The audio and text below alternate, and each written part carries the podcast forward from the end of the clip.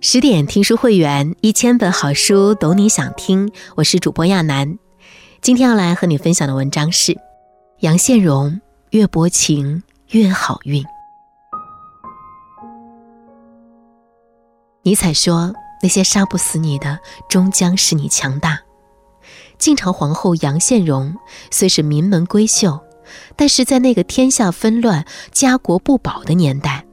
他命若飘萍，先后经历了五次废后、六次立后，以及大大小小无数次的牢狱之灾和杀身之祸。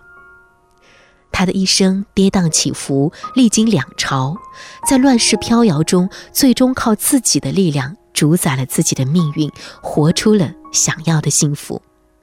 他传奇而坎坷的经历告诉我们：薄情才是一个人最佳的生存力。生在乱世，对杨宪荣来说，幸也不幸。她是地位显赫的世家之女，外祖父孙琦是大将军，父亲杨玄之官拜尚书郎。幸运的是，生在这样的家世，不管外界的战事如何纷扰，硝烟如何浓烈，都不能阻碍她成长为一名娟好的女子。她生得血肌花貌，玉骨含香。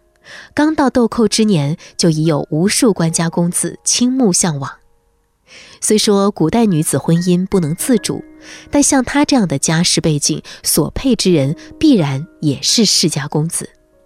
此时的杨宪荣眼里有光，心中有花，只待他日能遇一个智勇双全的名门公子执手相伴，安度韶华，蹉跎相伴一生。命运却没有给他这样的机会。公元三百年，她被召入宫，成为晋惠帝的第二任皇后。贵女配皇室，貌似天作之合。事实并非如此。晋惠帝已经四十余岁，软弱无能，荒淫无度，除了日日和歌舞姬醉生梦死，从未体恤过民间疾苦。杨宪荣不愿意嫁，却不得不嫁。这次的婚事是由赵王司马伦亲自钦点的。专政的假皇后死后，赵王司马伦就自封做了太上皇。表面上是晋惠帝主理朝政，实际的大权却掌握在自己的叔父司马伦手中。有了傀儡皇帝，仍需要一个傀儡皇后镇住悠悠众口。他进宫成婚那天，却发生了一场意外，似乎预示着他往后凤凰涅槃般的宫廷生活。临上轿时，不知从何处飘来火星，落到了杨宪荣的礼服上，火苗在他的身上蔓延。等下人们把火扑灭，华丽的嫁衣已被烧得支离破碎。杨宪荣吓得哭花了妆容，满是惶恐和不安，若人偶般被送进了皇宫。行礼之后，进入洞房，与惠帝四目相对，比传闻中更见面容粗陋、蠢钝无光，毫无帝王之气。这个万人之上的王，却不是他的良人。杨宪荣心中悲苦，幼年读史书，早知女子的命运大多如棋子，此刻落到自己头上，仍不免凄凄切切。但是千般不愿，不过徒增伤悲，多少意难平，都只能压抑下来。无力掌控命运时，唯一可以调整的是面对一切的心态。人生若逆水行舟，如果挣扎，只会招致更大的祸害。低调一点，安于当下，才能有机会等待生机，谋求转机。杨宪荣进宫已经一年，宫中生活寂寥复杂，但他恪守礼节，循规蹈矩。他不像父亲、舅舅那般执着于权势，他想要的不过是安稳的生活。然而时局变幻，命运却不愿给他喘息的空间。赵王司马伦不堪忍受幕后把持朝政，他要自己做皇帝。晋惠帝被赶下了皇位。身为皇后的杨宪荣贬为庶人，一同囚禁于金庸城。一夕之间，黄门布被替代了高床软枕，粗茶淡饭取代了锦衣玉食，还要时刻忍受着不知从何处飘来的令人窒息的异味。金庸城鬼城一般，潮湿凄冷。据说囚禁于此地的人，很少有活着出去的。惠帝日日嗟叹，吵吵嚷嚷，食物难以下咽，床板太硬，无法入眠。杨宪荣心中亦是酸楚而无助。他自幼养尊处优，又何曾受过这样的苦？他夜夜啼哭，哭红了双眼，哭哑了嗓子，也没有等到父兄亲属的解救。唯有凉薄的月色从狭小的窗户微弱地透进来。杨宪荣伸出手，想抓住那点微光。他想起那年的中秋夜，在自家的花园中与家人们一同赏月的情景。那时他无忧无虑，与姐妹们争抢一块蛋黄月饼。父亲母亲望向他们的目光全是笑意。他还想再看一眼那时的月色，再尝一次那年的月饼，再看一眼父母的笑。食物送来时，他沉默的把饭里的石子残渣一一挑出，给惠帝吃完。自己在艰难的一口口咽下去。他找人要了一些茅草，铺在薄薄的被褥下，强迫自己睡下去。颓废的时候，杨宪荣就和晋惠帝聊祖先司马懿是如何在曹家忍辱负重，谋取天下的事迹。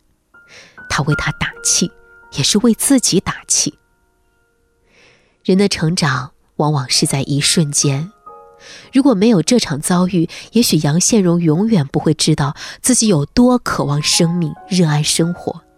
只要能活着，就有美好的事发生。杨宪荣熬过来了，朝廷重臣左卫将军带领将士们解救了他。回到洛阳城，惠帝恢复身份，他再度成为皇后。然而，安稳的日子不出一月。杨宪荣的父亲因朝廷党羽之争受到牵连，被治罪。王公大臣上书说，必须连同他一同惩处。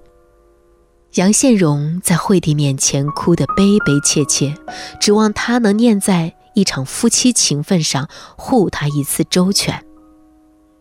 懦弱的惠帝面上虽不忍他再度受苦，却拿不出任何气概与大臣们抗衡。更无应对之策，任由他被押走，再度入狱。这个男人让杨宪荣彻底的寒了心。朝堂内患，江山外倾，从来都不是女人的错，但被推上风口浪尖顶罪的，却永远是女人。看透了一切，杨宪荣默默的收起眼泪，放弃了挣扎与期待。往后余生，无人可依。心若不够坚强，必定陷入万劫不复的境地，再无翻身的机会。没多久，朝堂之乱再起，乱臣把杨宪荣再度请来做皇后，为的是打着他的旗号起兵。三四个月后，他再次被废，关进了牢狱。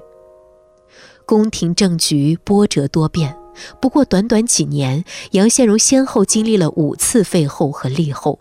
甚至一度被当作不祥之人，差点被杀掉。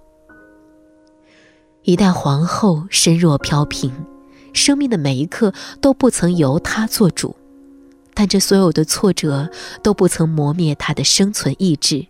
暗夜虽长，她知道忍耐就能看见曙光。她已经不再是那个初进金庸城时哭哭啼啼的小女孩。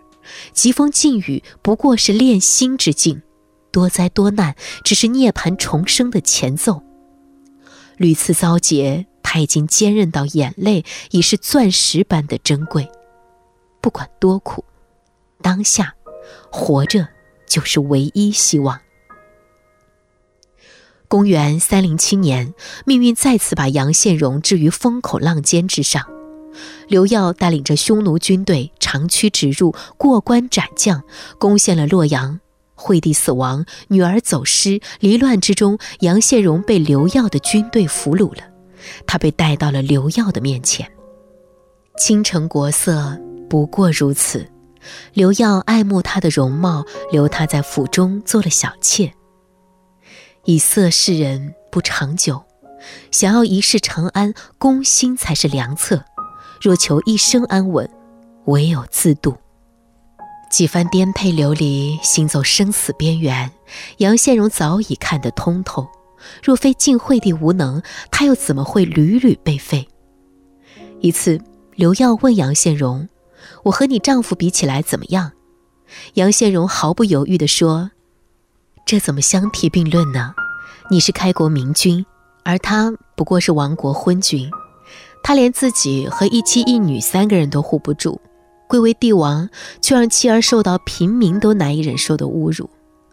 我出身于高门世家，以为世间男子都是那个样子，见了你才知道，天下真有大丈夫。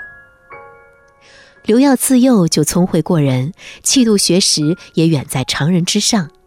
杨宪荣冰雪聪明，多番历劫，更是心思清明。他知道刘耀想要的是一个懂他的人。刘耀把杨宪荣视为知己，宠爱之余，对他又多了几分敬意。杨宪荣本就是学识渊源的将门虎女，只要能打开这个男人的心扉，他就有把握留住他一生。一个女人最大的魅力。不是如花的容貌，而是解语花般的玲珑心思。不论何种情景，善解人意才是最持久的吸引力。之前的种种遭遇痛苦，皆化为他进退自如的人生智慧。过去种种隐忍屈辱的日子，若闲花枯木，已无需追溯。红颜并不薄命，软弱的红颜才薄命。刘耀称帝，建立了前赵。次年，杨宪荣就成了同坐君王侧的皇后。世人都说他薄情心狠，转眼忘记了家国情仇。若非匈奴入侵，他不会和女儿走失，晋惠帝也不会死于非命。但是，无数次的行走生死边缘，他早已看透人生。活着，活得好，才能有其他的一切的可能和美好。他谋爱，也是谋生。他参与朝政，辅佐刘耀，为天下大事出谋划策，一方面巩固自己的地位，一方面为自己和三个儿子谋安身庇护之所。此后今年，刘耀敬他、爱他、宠他，两人携手相伴朝暮，研读兵法，诗词相和，琴瑟和鸣。为了让他安心，刘耀放弃了和前妻所生的才貌俱佳的大儿子，只在他所生的三个儿子中选太子。飘零半生，步步凶险，尘埃落定，终于可以安心度日。所有的苦尽甘来，都是过尽千帆后的世事洞明和多番历练的豁达安然。后半生，杨宪荣是幸福的。终于有衣可暖，有粥可温，有人共话桑麻，可以无忧无惊无怕的过日子。公元三二二年，杨宪荣去世，结束了他传奇而磨难的一生。作家李小艺说：“每个人都有自己的心理斜坡，它是我们对外界刺激的情绪反应程度。”心理斜坡越高，情绪就越被外界干扰，生活就越不平顺。人生赢家都具备了打破心理斜坡的能力。杨宪荣的一生若在刀刃上行走，每每都能逢凶化吉，遇难成祥，在于他洞察了命运的真相后，果断地打破了自己的心理斜坡。要想活得好，必须有点薄情。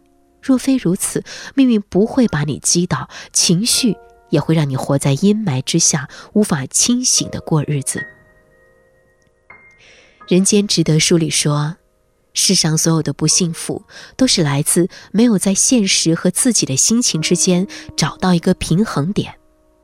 所谓心大，无非就是看得开，放得下，往事不纠缠，悲欢不嗟叹。自会未来可期，花香满径。